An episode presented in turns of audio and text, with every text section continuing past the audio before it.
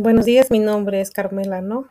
Soy estudiante de la Universidad Tecnológica Playacar de la materia de estructuras administrativas.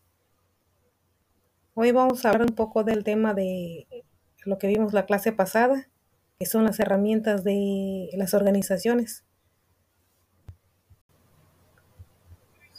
Las herramientas de las estructuras organizacionales dentro de las empresas están representadas en organigramas ya sea en forma horizontal, vertical o mixta, que son las más utilizadas.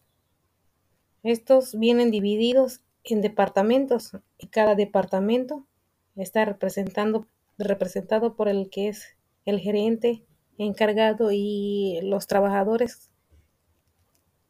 El nivel de jerarquía debe ser visible para saber de quién se debe recibir orden o instrucción. Dentro de la empresa podemos ver el mapeo de procesos. Eh, el mapeo de procesos están representados en forma de símbolos y cada símbolo indica la continuación de un proceso o del servicio y se marcan en salida, entrada, salida, los procesos que se deben seguir dentro de la empresa para marcar después la salida y finalmente llevarlo al cliente. El diagrama de flujo son las figuras con las que están representadas el mapeo de procesos. Las, las, diagramas o las figuras que representan el mapeo de procesos, con eso podemos determinar qué continuación se le puede dar a todos los departamentos o o las instrucciones que están indicadas ahí. Es muy importante reconocer qué indica cada símbolo para poder determinar nuestro trabajo. Los manuales administrativos en la empresa se encargan de llevar una orden en específico. Deben estar bien establecidas y escritas para que no haya margen de errores. Se debe de llevar el control de todas las actividades que lleva la empresa y debe de seguir el manual y el procedimiento que, se, que tiene cada empresa.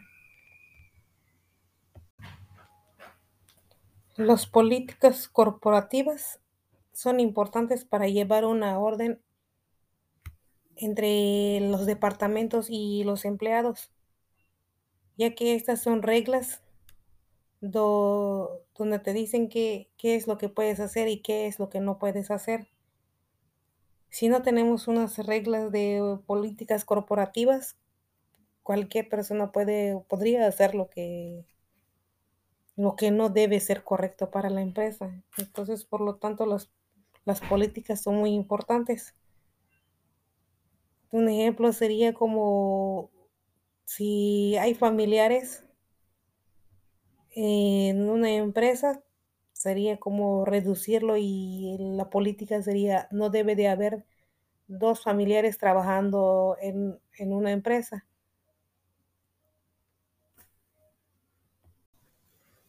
Y por último vamos a hablar de la cadena de valor. La cadena de valor son actividades que prestan apoyo a toda la empresa busca la motivación de las personas. Su objetivo es crear valor mientras reduce sus costos. También es así de esa forma que se diferencia de otras empresas.